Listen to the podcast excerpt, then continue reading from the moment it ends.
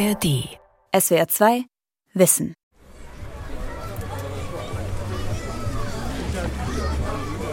Am Internationalen Frauentag versammeln sich im Berliner Stadtteil Marzahn rund 100 Menschen. Die meisten sind Frauen. Jedes Jahr am 8. März legen sie vor dem Denkmal Clara Zetkins Rosen für die sozialistische Frauenrechtlerin nieder. In den Reden der Aktivistinnen geht es um Probleme, die vor 100 Jahren schon Clara Zetkin beschäftigt haben. Gleiche Bezahlung, die Aufwertung von Care-Arbeit oder ein gewaltfreies Leben für Frauen. Wenn nichts nachhaltig für die Gleichstellung getan wird, die Gleichstellung in unserer Gesellschaft als Nebensache abgetan wird, dann nehmen Gewalt und Hass weiter zu. Wenn der Senat hier spart, zahlen wir alle den Preis. Den Weltfrauentag hat Clara Zetkin zusammen mit ihren Mitstreiterinnen 1911 initiiert. Ihr ganzes Leben hat die Politikerin gekämpft. Für Frauenrechte, aber auch gegen Krieg und Faschismus. Einige ihrer Schlachten hat Zetkin verloren. Aber was sie für die Frauen erkämpft hat, das hat Auswirkungen bis heute. Clara Zetkin, Vorkämpferin für Frauenrechte und Frieden von Julia Haus. Bei der Veranstaltung in Marzahn legt auch die Bundestagsabgeordnete der Linken, Petra Pau, eine Rose für Clara Zetkin nieder. Für ihre Partei ist die Frauenrechtlerin, die vor 90 Jahren am 20. Juni 1933 starb, noch heute eine Ikone. Wir hatten gestern den Equal PD. Schon in ihrer Zeit stritten sie genau dafür, dass Care-Arbeit genauso viel wert ist wie jede andere Arbeit und dass sie auch entsprechend nicht nur bewertet werden muss, sondern zum Schluss auch bezahlt werden muss. Wir als Gesellschaft sollten Clara Zetkin, aber auch ihre vielen Mitstreiterinnen und Mitstreiter viel mehr ins Bewusstsein rücken und vor allen Dingen die Lehren aus ihrem Tun in die heutige Zeit umsetzen. Clara Zetkin war die zentrale Figur der proletarischen Frauenbewegung und eine der entschlossensten Kämpferinnen für das allgemeine Wahlrecht. Doch außerhalb der Linken sind Zetkins Verdienste heute vielen Menschen nicht mehr bekannt. Oder sie werden von anderen Aspekten ihrer Biografie überlagert. Ihrem unerschütterlichen Glauben an die sozialistische Revolution, der Nähe zu Lenin oder ihrer prominenten Rolle in der kommunistischen Partei. Eine komplexe und ambivalente Figur findet der Historiker Marcel Bois und gerade darum hochinteressant. Richtig ist natürlich, dass sie der parlamentarischen Demokratie skeptisch gegenüberstand. Richtig ist auch, dass sie in manchen Punkten sehr nachsichtig gegenüber der Sowjetunion ähm, war. Aber zur Wahrheit gehört eben auch, dass sie lange Zeit in Deutschland für die Demokratie gekämpft hat, allen voran natürlich für die Einführung des Frauenwahlrechtes und dass sie nicht zuletzt auch in der Weimarer Republik die Demokratie stets verteidigt hat, wenn diese von rechts angegriffen wurde. Wer war diese Frau, die bis heute polarisiert, aber auch inspiriert? Geboren wird sie 1857 als Clara Eisner im sächsischen Widerau. Ihre Mutter engagiert sich in der bürgerlichen Frauenbewegung. Sie setzt sich dafür ein, dass ihre Tochter eine Berufsausbildung machen kann, eine Seltenheit zu dieser Zeit. Mithilfe eines Stipendiums wird Clara Fachlehrerin für moderne Sprachen. Früh schon interessiert sie sich für die Ideen des Sozialismus und engagiert sich für die Arbeiterbewegung. Ihre Familie ist entsetzt vor allem als sich die 21-Jährige auch noch in einen sozialistischen Aktivisten aus Russland verliebt, Ossip Zetkin. Doch Clara lässt sich nicht beirren. Ich kann nicht gegen meine Überzeugung handeln, sagt sie und bricht sowohl mit ihrer Familie als auch mit ihrer bürgerlichen Existenz. Als das Kaiserreich Ossip als lästigen Ausländer ausweist, folgt ihm Clara 1882 ins Exil nach Paris.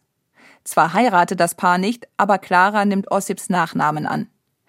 Die Zetkins bekommen zwei Söhne. Mit Übersetzungen, Sprachunterricht und Artikeln halten sie sich gerade so über Wasser. Tagsüber kümmert sich Clara um die Kinder. Abends geht sie mit Ossip zu politischen Versammlungen, studiert den Marxismus oder schreibt bis spät in die Nacht. In einem Brief schildert Clara Zetkin ihren Alltag. Ich bin Hofschneider, Koch, Wäscherin etc., kurz Mädchen für alles. Dazu kommen noch die beiden Pipitschlinge, die mir keine ruhige Minute lassen. Wollte ich mich in den Charakter Louise Michels vertiefen, so musste ich Nummer eins die Nase putzen. Hatte ich mich zum Schreiben gesetzt, so hieß es Nummer zwei abfüttern. Dazu die Misere des Bohämlebens. Trotz all der Sorgen sind es auch glückliche Jahre, denn die Liebe ist groß. Und Clara Zetkin genießt den intensiven politischen Austausch mit Gleichgesinnten aus Frankreich, Deutschland und Russland. Die internationale Zusammenarbeit wird zu einem Grundpfeiler ihres politischen Lebens.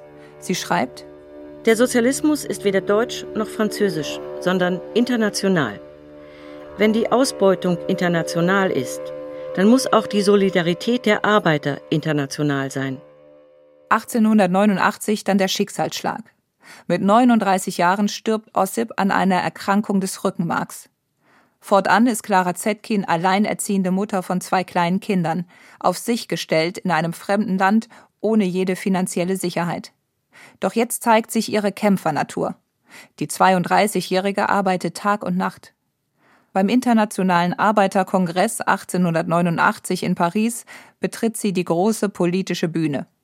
Trotz der Redeangst, die sie ihr Leben lang begleitet, spricht sie vor 400 Delegierten aus ganz Europa über die doppelte Unterdrückung der Frau. Wie der Arbeiter vom Kapitalisten unterjocht wird, so die Frau vom Manne. Und sie wird unterjocht bleiben, solange sie nicht wirtschaftlich unabhängig dasteht. Die unerlässliche Bedingung für diese ihre wirtschaftliche Unabhängigkeit ist die Arbeit. Was heute wie eine Selbstverständlichkeit klingt, sorgt 1889 für hitzige Diskussionen. Denn die meisten Sozialisten sind gegen die Berufstätigkeit von Frauen.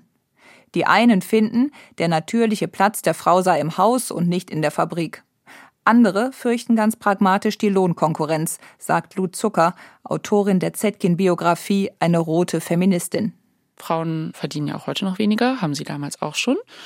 Und Männer hatten Angst, dass Frauen die Löhne drücken. Und da hat Clara Zetkin eben ganz stark dagegen argumentiert und gesagt, hey, guckt mal, wer die Löhne drückt, das sind eben die Kapitalisten, also die Arbeitgeber. Das ist nicht die Schuld der Frauen. Also es kann nicht sein, dass wir uns so gegeneinander ausspielen lassen. Wir müssen zusammenkämpfen. Bei dem Kongress, den Clara Zetkin maßgeblich mit vorbereitet hat, macht die energische junge Frau Eindruck. Als Rednerin, Agitatorin und Organisationstalent. Zwei Jahre später zieht sie nach Deutschland zurück. Bismarcks Sozialistengesetze sind aufgehoben. Die Parteiarbeit ist damit wieder legal. Zumindest für Männer. Für Frauen gilt in den meisten deutschen Ländern weiterhin das Versammlungsverbot. Eine Ausnahme ist Baden-Württemberg. Also lässt sich Clara Zetkin in Stuttgart nieder. Dort übernimmt sie 1891 als Chefredakteurin die Zeitung Die Gleichheit Anfangs ein dünnes Blättchen mit wenigen Leserinnen. Doch Zetkin krempelt den Laden um. Es wandte sich an die proletarischen Frauen, aber auch interessant, sie hatte Korrespondentinnen aus den verschiedenen Städten, es war ein ganz großes Netzwerk, aber auch aus dem Ausland. Also eine äußerst vielseitige Zeitschrift, die die Probleme der Frauen mal theoretisch, mal auch praktisch auch anpackte und die Vielfalt der Aspekte berücksichtigte, ob Bildung, Kultur, Literatur, Kinder, so. Die Zeitung wird in den nächsten 25 Jahren Zetkins mächtigste Verbündete, sagt Florence Hervé, Autorin der Zetkin-Biografie Dort kämpfen, wo das Leben ist. Mit Hilfe der Gleichheit bringt sie ihre Themen rund um Gleichberechtigung an die proletarische Frau.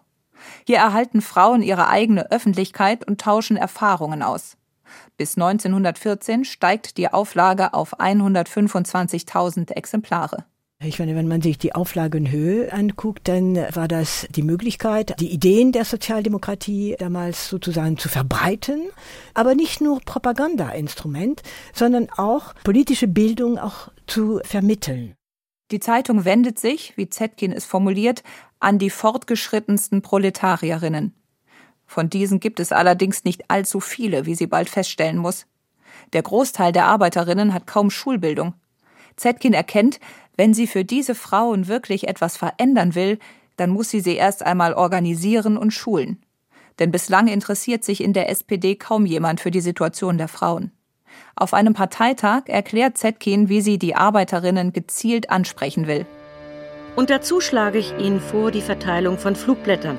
Kleine Flugblätter, die eine einzige praktische Frage unter einem einzigen Gesichtswinkel erörtern, vom Standpunkt des Klassenkampfs aus. Das Unterfangen entpuppt sich als schwieriger denn gedacht. Was nutzt gedrucktes Propagandamaterial, wenn die meisten Arbeiterinnen nicht lesen können? Zusammen mit ihren Mitstreiterinnen in der SPD gründet Zetkin Frauenkommissionen für Propaganda und organisiert Bildungszirkel, die allerdings oft von der Polizei aufgelöst werden. Außerdem erfindet sie die sogenannte Werkstubenagitation. Lou Zucker?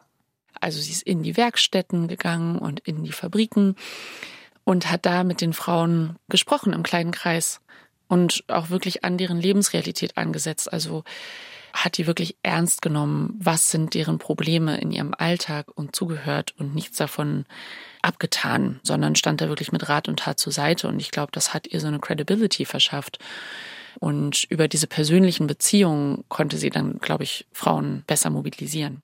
Missstände gibt es viele. Die überlangen Arbeitstage von bis zu 16 Stunden, für die die Arbeiterinnen aber nur halb so viel Lohn erhalten wie die Männer die Nachtarbeit und die fehlende Mutterschutzzeit vor und nach der Geburt. Zetkin erkennt, so wie sich die Frauen rund um die Uhr abrackern mit Lohnarbeit, Haushalt und Kindern, werden sie nie die Zeit und Energie haben, sich politisch zu engagieren. Und folglich auch nie etwas an ihren Lebensbedingungen verändern.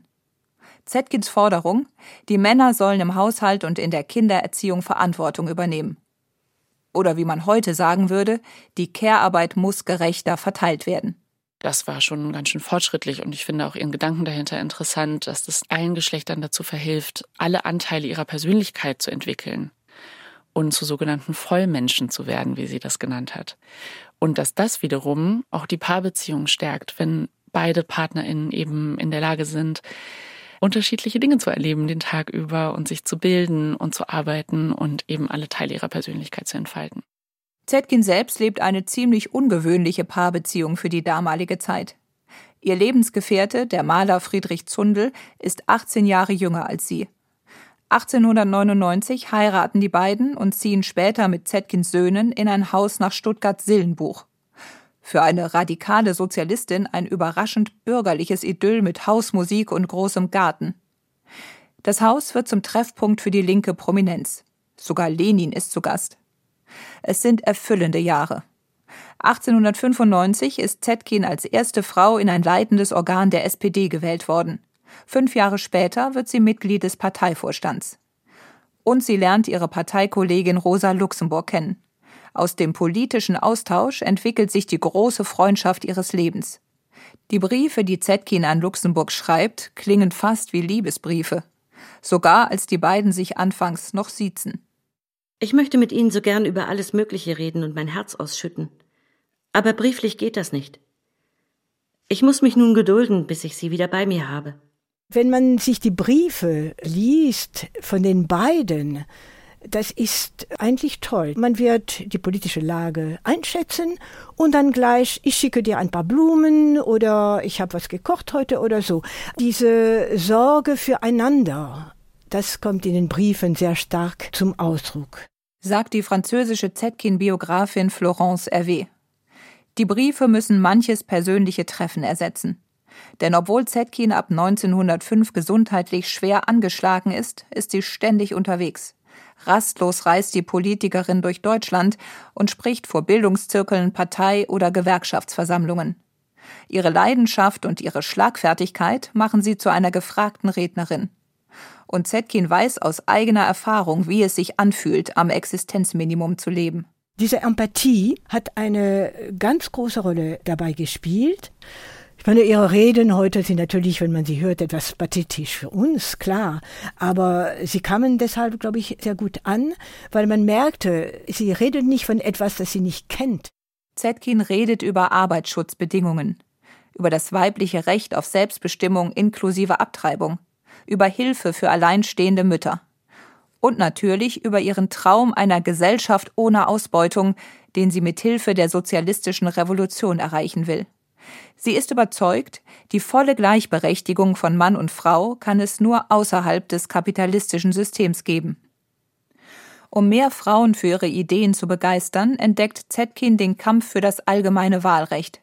Denn über so ein konkretes Ziel wie das Wahlrecht lassen sich Frauen leichter mobilisieren. Und noch etwas erkennt sie klarer als zuvor. Auf die Männer ihrer Partei ist beim Thema Frauenrechte kein Verlass. Deshalb beginnen die Frauen der SPD sich selbstständig zu organisieren. Also beispielsweise sind Frauen dann dazu übergegangen, also Frauen in der Partei, vor den Parteitagen sich als Frauen zu treffen und gemeinsame Forderungen zu erarbeiten und die dann gemeinsam einzubringen, weil sie gemerkt haben, dass ihre Stimmen vereint einfach mehr Gewicht haben auf dem gemischt geschlechtlichen Parteitag. Und das hat Clara dann eben auch angefangen, auf internationaler Ebene zu machen. Bei der zweiten sozialistischen Frauenkonferenz in Kopenhagen 1910 entsteht die Idee für den Internationalen Frauentag. Im März 1911 findet er zum ersten Mal statt und wird ein voller Erfolg. Allein in Berlin gehen über 30.000 Frauen auf die Straße, um für das allgemeine Wahlrecht zu demonstrieren. In der Zeitung Die Gleichheit heißt es hinterher amüsiert, Zahlreiche Polizeimannschaften in der Nachbarschaft der Versammlungslokale bewahrten, Revolver gerüstet, die Stadt vor dem Umsturz der Frauen. Am Internationalen Frauentag geschieht etwas zuvor Undenkbares. Zum ersten Mal solidarisieren sich Teile der bürgerlichen Frauenbewegung mit der proletarischen. Bislang tat sich zwischen beiden Gruppen ein tiefer Graben auf. Zu unterschiedlich sind die Ziele, zu groß die Klassengegensätze. Mit dem ersten Internationalen Frauentag erreicht der Kampf für das allgemeine Wahlrecht seinen vorläufigen Schlusspunkt. Bald schon wird er von einem anderen Thema verdrängt, dem Heraufdämmern des Ersten Weltkriegs. Eine Welle des Nationalismus erfasst das Land. Kaiser Wilhelm II. rüstet auf. Darum auf zu den Waffen. Jedes Schwanken, jedes Zögern, der Verrat am Vaterlande. Lange ist die SPD die einzige Partei im Reichstag, die sich gegen die deutschen Kriegsbestrebungen wehrt. Und auch Clara Zetkin schreibt fieberhaft gegen die herannahende Katastrophe an. In jeder Ausgabe der Gleichheit finden sich Artikel gegen den Imperialismus, gegen Wettrüsten und Kriegshetze.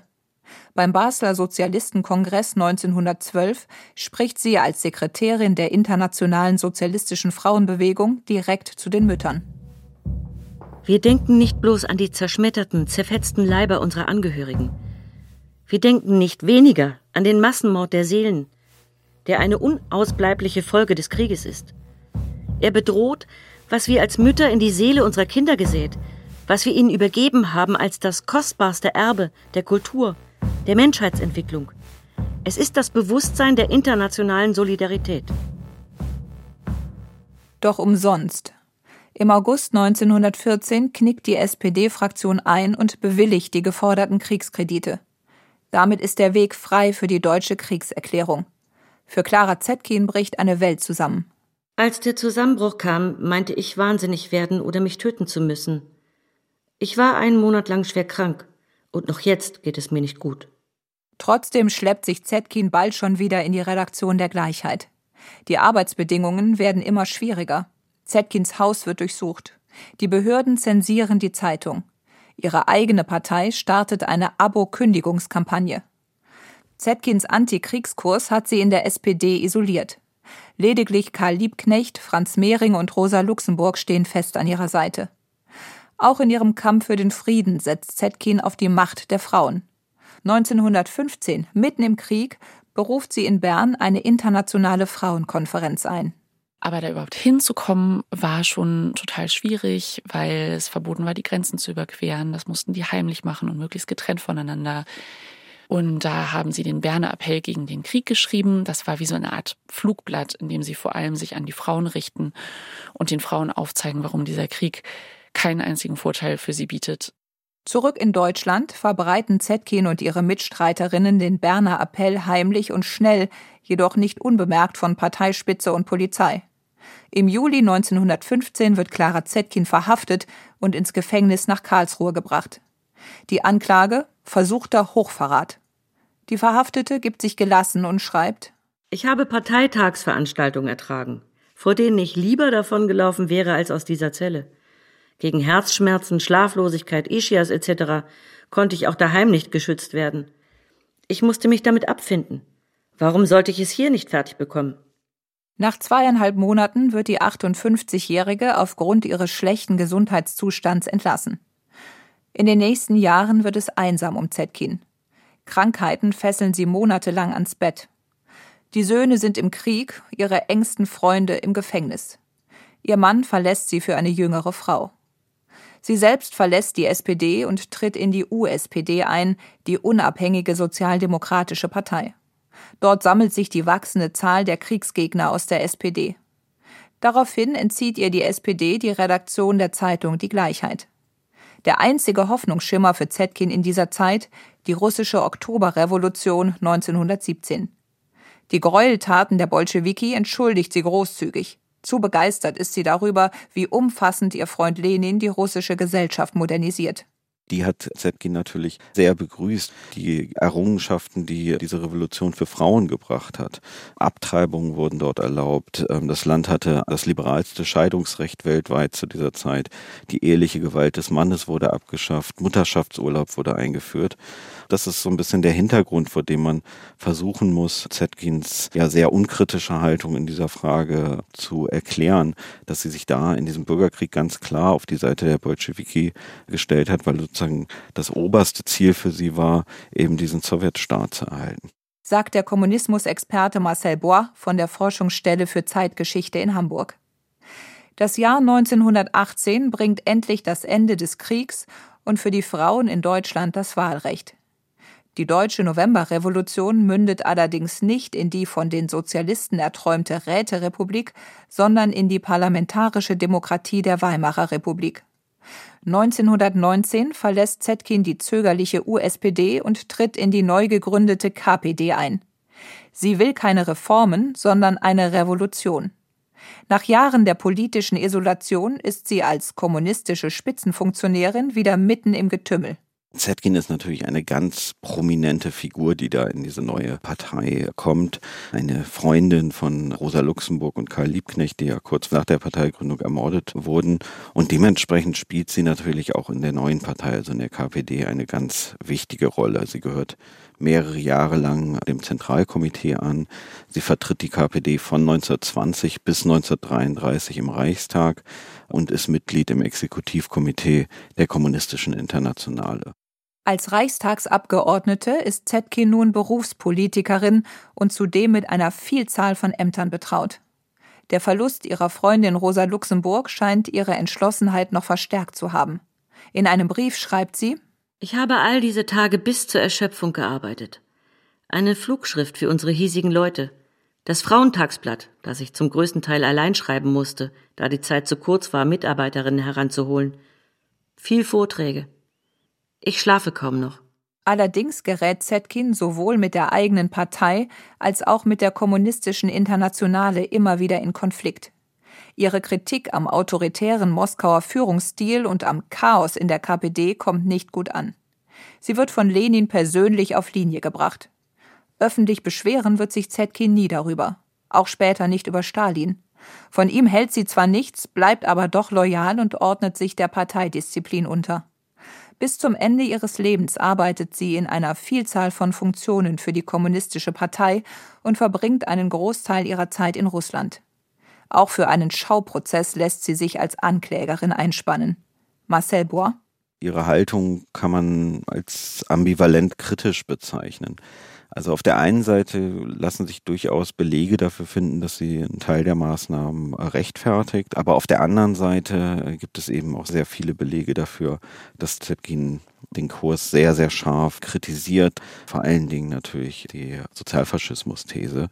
Allerdings das System, was dahinter steht, also dieser auftretende Stalinismus, den erkannte sie damals nicht. Stalins Sozialfaschismus-These ernennt die SPD zum Hauptfeind der Arbeiterbewegung und brandmarkt sie als ebenso faschistisch wie die NSDAP. Deswegen ist eine Zusammenarbeit zwischen KPD und SPD im Kampf gegen den Faschismus ausgeschlossen. Als eine der wenigen wehrt sich Zetkin gegen diese Auffassung. Sie wirbt für die Einheitsfront, also für den Zusammenschluss der linken Kräfte gegen die erstarkende NSDAP in Deutschland denn immer mehr Menschen aus dem Arbeitermilieu laufen zu den Rechten über. Zetkin drängt darauf, den Faschismus nicht nur mit Gewalt zu bekämpfen, sondern ihm auch inhaltlich etwas entgegenzusetzen. Aber sie ist alt, krank und politisch nach 1928 kaltgestellt. Zwar schmückt man sich in Moskau zu öffentlichen Anlässen gerne mit der linken Ikone, die mittlerweile einem lebenden Denkmal gleicht, aber politischen Einfluss hat Zetkin keinen mehr. 1932 erlebt sie ihren letzten großen Auftritt. Die 75-Jährige soll als Alterspräsidentin den Deutschen Reichstag eröffnen. Ich werde kommen. Tot oder lebendig. Diktiert Zetkin ihrer Sekretärin. Und tatsächlich schleppt sie sich schwer krank, fast blind von Moskau nach Berlin, um vor dem Reichstag zu sprechen. Das Tondokument gibt es noch. Das Gebot der Stunde ist die Einheitsfront aller Werktätigen, um den Faschismus zurückzuwerfen. Vor einem Saal voll mit Männern in SS- und SA-Uniformen wirbt die Sozialistin für die Selbstverteidigung der Linken in einer Einheitsfront. Vor dieser zwingenden geschichtlichen Notwendigkeit müssen alle fesselnden und trennen und trennenden politischen, gewerkschaftlichen, religiösen und weltanschaulichen Einstellungen zurücktreten. Es wird nicht dazu kommen. Den Machtantritt der NSDAP erlebt Clara Zetkin noch. Am 20. Juni 1933 stirbt sie im russischen Archangelskoje. 400.000 Menschen kommen, um Abschied zu nehmen. Stalin und Molotow tragen ihren Sarg. Zetkin wird an der Kremlmauer beigesetzt, Seite an Seite mit der kommunistischen Politprominenz. Im öffentlichen Gedächtnis der Bundesrepublik hat Clara Zetkin, anders als ihre Freundin Rosa Luxemburg, keinen großen Platz. Einer der Gründe ist sicher, dass sie als DDR-Ikone vor der Wende in Westdeutschland nicht vermittelbar war. Und auch heute kann man sich schwer tun mit ihrer Rolle als strammer Kommunistin. Aber entwertet das ihre Verdienste? Für die Frauen hat sie viel erkämpft. Und sie hat einem intersektionalen Ansatz den Weg bereitet, findet die feministische Journalistin Lud Zucker. Für sie hat Zetkin gezeigt, wie wichtig es ist, die Kategorie Klasse mitzudenken, wirklich zu gucken, okay, was sind die spezifischen Probleme eigentlich von armen Frauen, von Arbeiterinnen? Und jetzt heute denken wir so auf intersektionale Weise dann natürlich auch noch andere Unterdrückungskategorien wie Rassismus mit und Behinderung. Und ich glaube, damit hat Clara Zetkin schon so ein bisschen angefangen, einfach unterschiedliche Formen von Unterdrückung zusammenzudenken. 90 Jahre nach dem Tod von Clara Zetkin kämpfen Frauen weltweit immer noch für ihre Rechte. In vielen Ländern werden über Jahrzehnte erzielte Fortschritte sogar zurückgebaut. Zetkins Traum von einer echten Gleichberechtigung von Mann und Frau scheint in weiter Ferne. SWR 2 Wissen. Clara Zetkin, Vorkämpferin für Frauenrechte und Frieden. Autorin und Sprecherin Julia Haungs. Redaktion Lukas Meyer-Blankenburg. Regie Andrea Leclerc.